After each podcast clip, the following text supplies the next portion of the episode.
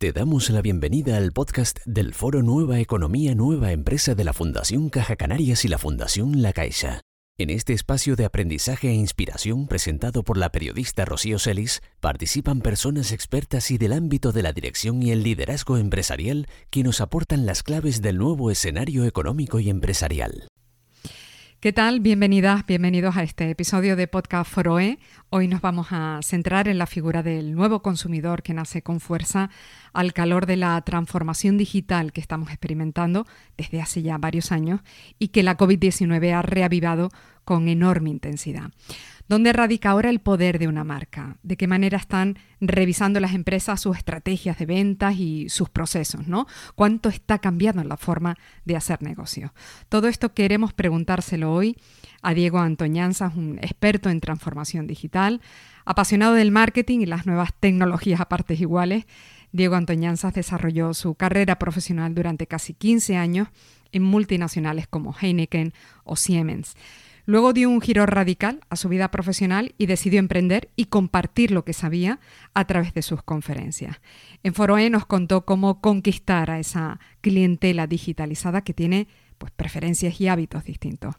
Diego Antoñanzas, bienvenido, le agradecemos mucho el tiempo que nos va a dedicar. ¿Qué tal? Gracias por contar conmigo para, para este podcast. Bueno, pues ahora están acelerando los ritmos de vacunación, ¿no? Se empiezan a mover de nuevo ya algunos sectores económicos como el turístico y, parece que podemos aproximarnos al principio del fin de esta crisis sanitaria. Pero dice usted que los entornos en cualquier caso serán cada vez más bucas, ¿no? Más volátiles, inciertos, complejos, ambiguos. Eso no nos da mucha tranquilidad, ¿no? Bueno, es que hay que aprender a vivir con, con una cierta intranquilidad, con una cierta incertidumbre eh, que va a afectar a todos los procesos de nuestras vidas, no solo a nivel profesional, sino también a nivel personal. Soy de los que pienso que este entorno buca, que hemos utilizado o mal utilizado esta palabra en los últimos eh, meses en entornos volátiles, inciertos, complejos y ambiguos, esto ya existía antes del COVID, es decir, la digitalización y este nuevo consumidor ya eh, existían los patrones con los cuales se está comportando antes de que llegara el COVID. El COVID ha supuesto un acelerador para todo lo que tenga que ver con entornos buca, porque bueno, nos ha plasmado la realidad en forma de tortazo, perdonadme por la expresión, en la cara, de manera que nos ha hecho ver, por ejemplo, en el caso del teletrabajo, como sí o sí tiene que ser pues una forma nueva de trabajar. Mira, yo, yo hablo mucho de, de líquido, de, de entornos fluidos, de entornos líquidos. Hoy pienso que la empresa debe ser líquida, el consumidor debe ser líquido, eh, los mensajes deben ser líquidos. Es decir, tú sabes, cuando dejas el agua, yo creo que es lo que mejor se adapta a cualquier tipo de situación. Pues yo creo que hoy todos tenemos que ser líquidos y estar dispuestos a vivir en un entorno que es permanentemente cambiante. Es decir, sabemos lo que podemos disfrutar hoy, no sabemos todavía con qué vamos a disfrutar mañana. Y, digo disfrutar porque soy de los que pienso que las cosas, por muy malas que sean, siempre tienen un lado positivo. Ya. Y en ese entorno tan líquido que necesitará una empresa para sobrevivir en el mercado digital una vez superemos la pandemia. Bueno, soy de los que piensa que la empresa lo primero que debe hacer es conocer muy bien a sus clientes. Eh, para esto, por ejemplo, dentro de la digitalización, lo que ha traído el data, lo que ha traído el, dato es fundamental.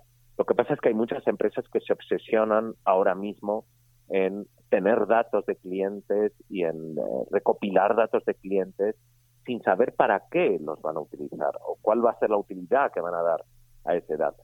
Entonces es fundamental lo primero conocer muy bien al cliente, que insisto, el dato nos puede ayudar. Una vez que tenemos esos datos, vamos a ponernos la gorra del cliente y modificar la totalidad de procesos de compañía. Insisto, la totalidad de procesos de compañía, aunque pensemos que ese proceso no afecta al cliente, siempre, siempre afecta al cliente.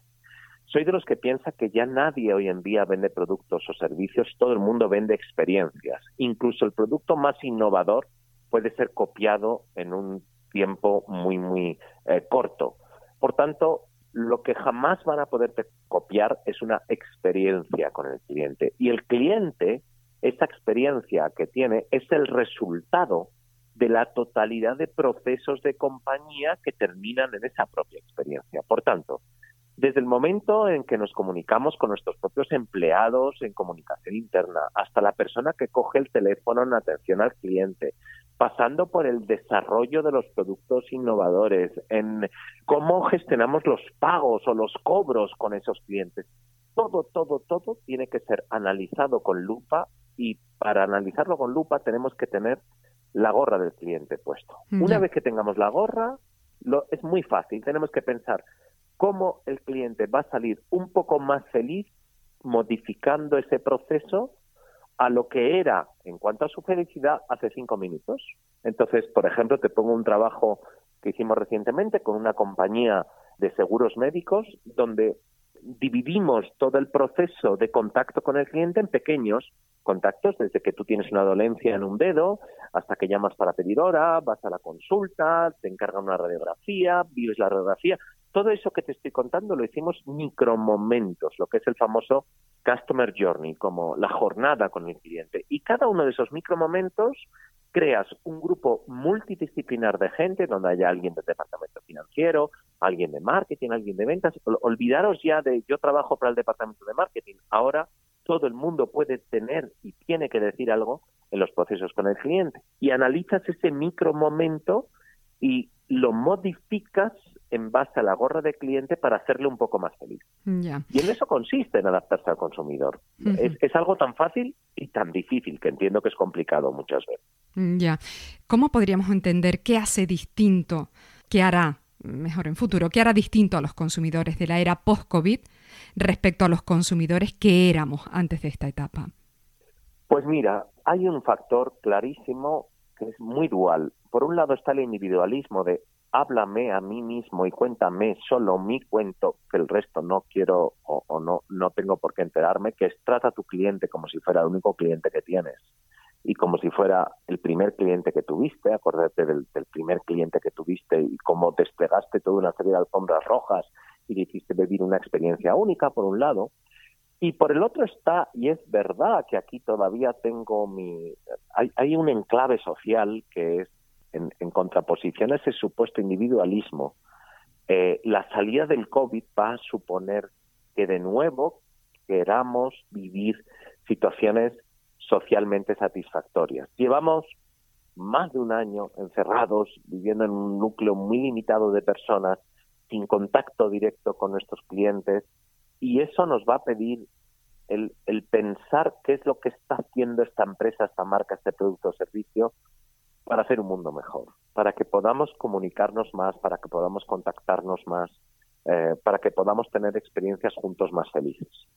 Entonces, bajando al suelo esta filosofía, lo que pretende es que cuando yo esté en contacto con ese consumidor como marca, hacerle sentir único, hablarle por su nombre, conocer sus gustos, saber y anticiparme a sus expectativas sobre mí, por un lado, y por el otro, ese mismo consumidor me va a pedir en este mismo acto de lenguaje el que yo pueda explicarle qué estoy haciendo para que ese consumidor sea más feliz y por tanto haga de este mundo un mundo más feliz muchas veces supeditado a generar una sociedad mejor para todos, no solo desde el punto de vista de sostenibilidad, que también lo hacíamos antes del COVID, sino también desde el punto de vista de enclave social, qué podemos hacer entre todos para conseguir pues que este mundo sea un poco más feliz del que era ayer, ¿no?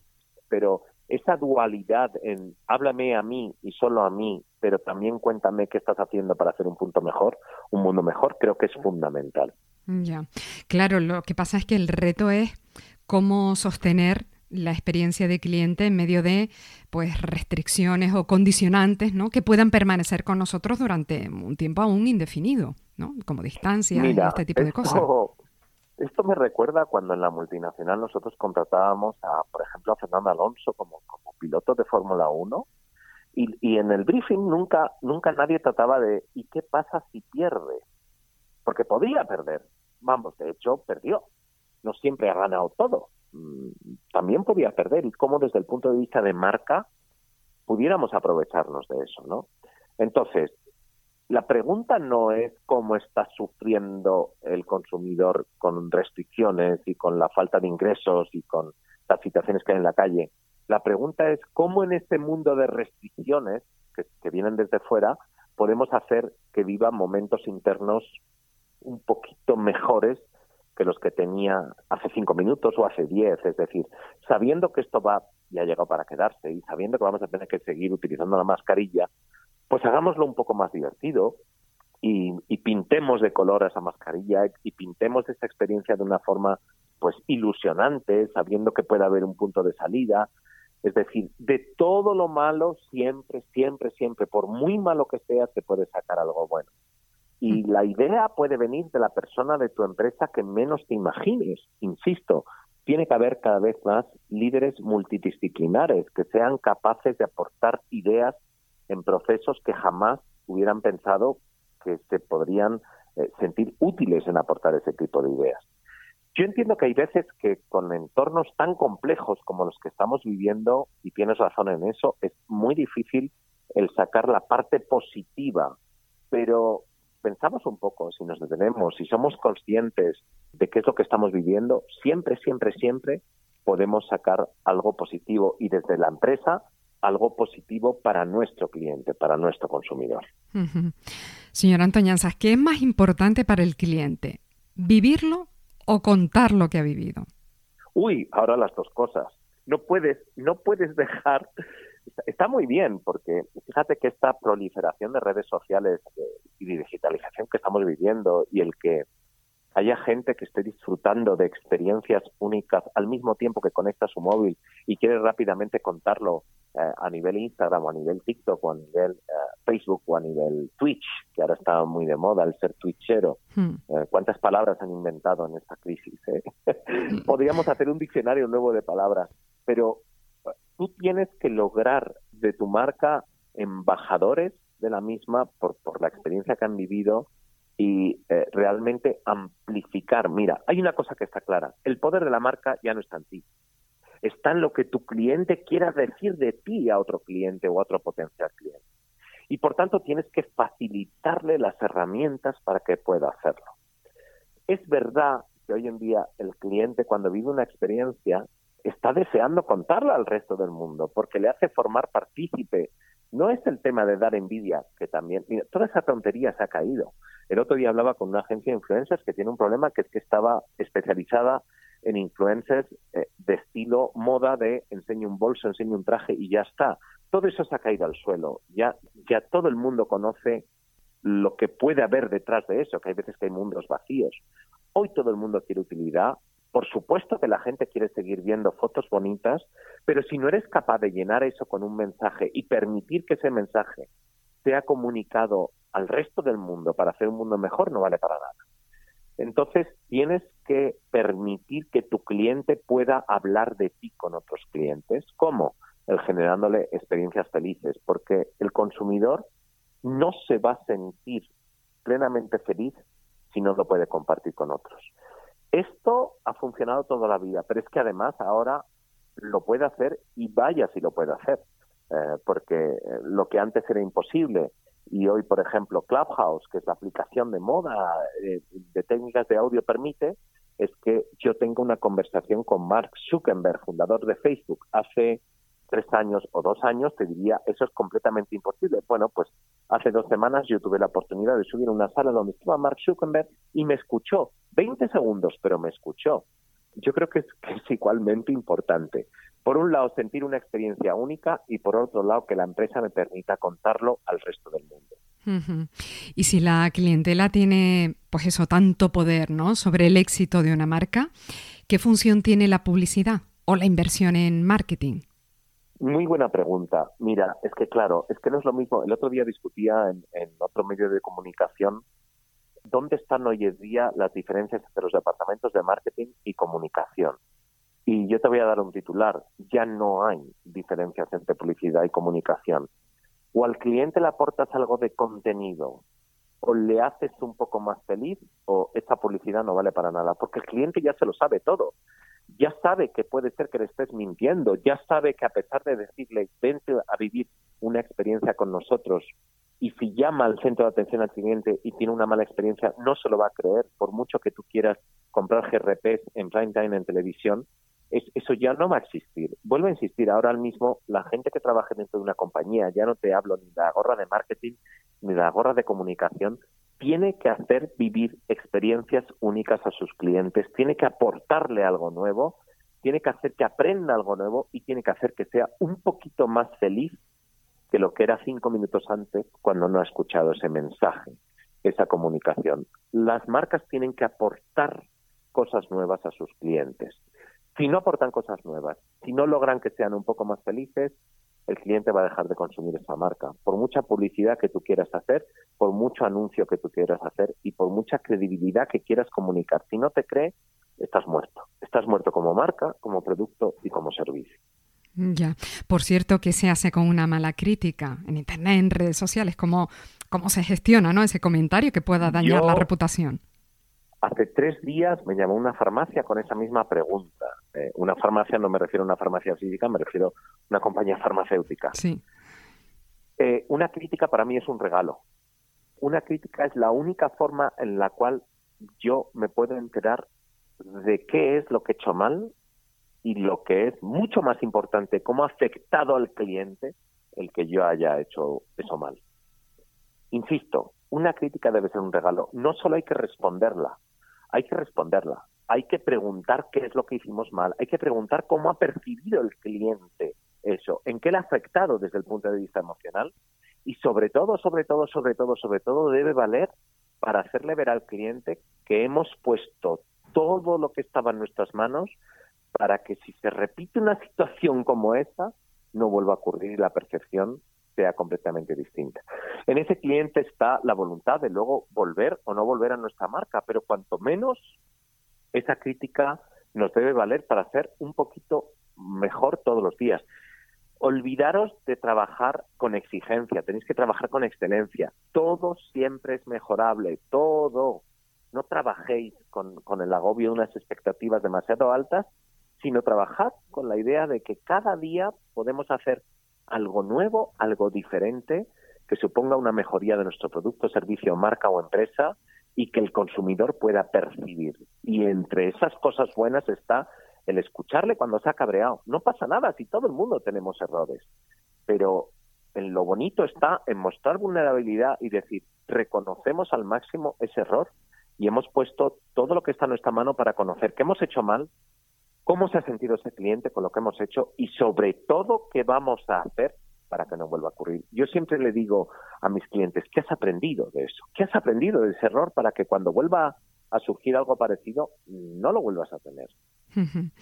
Señora Antoñanza, antes nos ha hablado de, del Big Data, ¿no? de la importancia de los grandes datos si la tecnología ahora es capaz de ofrecer en esos grandes datos la, gran información que las empresas necesitan ¿no? para orientar o reorientar eh, sus negocios, en esa adaptación permanente de la que nos habló en su conferencia en Foro, ¿dónde queda la intuición que es puramente humana? Lo que era el tradicional olfato para descubrir oportunidades de negocio o para atraer clientes, por ejemplo. Bueno, los datos deben servir para contrastar esas intuiciones, pero las intuiciones siguen siendo fundamentales. No solo la intuición como competencia emocional básica del ser humano, sino también la anticipación, la innovación, el trabajo en equipo, el generar situaciones emocionalmente positivas. Es decir, mañana, y no digo dentro de cinco años, digo mañana, toda máquina dotada de inteligencia artificial va a ser capaz de hacer incluso mejor que lo que estamos haciendo nosotros y más rápido todo que tenga todo aquello que tenga que ver con competencias puramente técnicas. Mañana van a empezar a buscarse trabajos y van a aparecer ofertas de empleo que nada tiene que ver con las competencias técnicas que buscan hoy, desde los idiomas, pasando por las ingenierías, el conocer a fondo las herramientas de Salesforce o SAP y te pongo ejemplos absurdos para que entiendas. Y en cambio van a aparecer mm, anuncios de trabajo donde te pida gente que tenga intuición, que tenga innovación, que sepa motivar con sus palabras, que conozca técnicas de comunicación persuasiva, que sean capaces de anticiparse a los deseos de sus clientes, que sean capaces de dar un abrazo y de sentir cuando alguien necesita un abrazo, de tener conversaciones profundas con escucha empática. Todas esas competencias mal llamadas soft skills, que ahora ya las llaman como competencias suaves, y que hasta ahora no han sido lo suficientemente valoradas, van a ser aquellas que determinen quién va a tener un trabajo de éxito en el futuro y quién no. Claro que la intuición va a ser fundamental y lo que nos van a servir los datos es para contrastar esa intuición, pero aquellos valores puramente humanos, puramente emocionales, son los que van a determinar el éxito de determinadas marcas o empresas o el no éxito. Insisto, el acceso al Big Data ya es una democratización, ya es un commodity. Ahora mismo hay empresas que te permiten incluso contratar pequeños cachitos de data o, como el Netflix, pequeñas tarifas planas con las cuales utilizar el dato. Pero la intuición hay que trabajarla, sin duda alguna. Bueno, pues vamos a ir concluyendo ya. Me llama la atención sus continuas referencias a la ilusión o a la necesidad de crear entornos felices. Es que, mm, de verdad lo digo, es que pienso que esto es trabajo de todos y que esto se contagia. Soy de los que piensa que la felicidad, el buen rollo, el positivismo, el mirar hacia el futuro, el acogernos a esa luz que empieza a verse con ligereza. Yo entiendo que gente que lo está pasando muy mal, que lleva meses sin tener ni un solo euro de ingreso y que tiene gastos y que se ha mantenido aquí con el agua al cuello. Yo entiendo que les cueste ver esa luz, pero es tarea de todos el intentar que cada día hagamos hecho, hayamos hecho algo que haya hecho un poquito más feliz a los demás y, que hayan aprendido algo. Porque te digo una cosa, la felicidad se contagia, pero la toxicidad también. Entonces soy de los que intento, al menos en mi vida, rodearme de gente que me hace un poco más feliz y huir de aquellas noticias que son todo el rato negativas. Para esto ya sé que puedo, puedo consultar algunas fuentes, pero si no, yo intento rodearme de gente que, que te haga un poco más feliz y que te aporte un poquito algo nuevo cada vez que hablas con esa persona, cada vez que tienes este encuentro con esa marca, esa empresa, ese producto, ese servicio. La felicidad se contagia, pero la toxicidad también. Ahí tienes otro titular. Intentemos rodearnos de gente que nos haga un poquito más feliz. Bueno, pues con eso vamos a acabar. Le agradecemos mucho, Diego Antoñanza, este ratito que nos ha dedicado. Muy amable. Muchísimas gracias a vosotros por contar conmigo. Muchas gracias por escuchar los podcasts del Foro Nueva Economía Nueva Empresa de la Fundación Caja Canarias y la Fundación La Caixa. Un espacio de aprendizaje para ayudar a las personas y a las organizaciones a dar respuesta ante los desafíos de adaptación al nuevo escenario económico y empresarial que se viene definiendo. Te esperamos en nuestro próximo episodio de Podcast Foroe.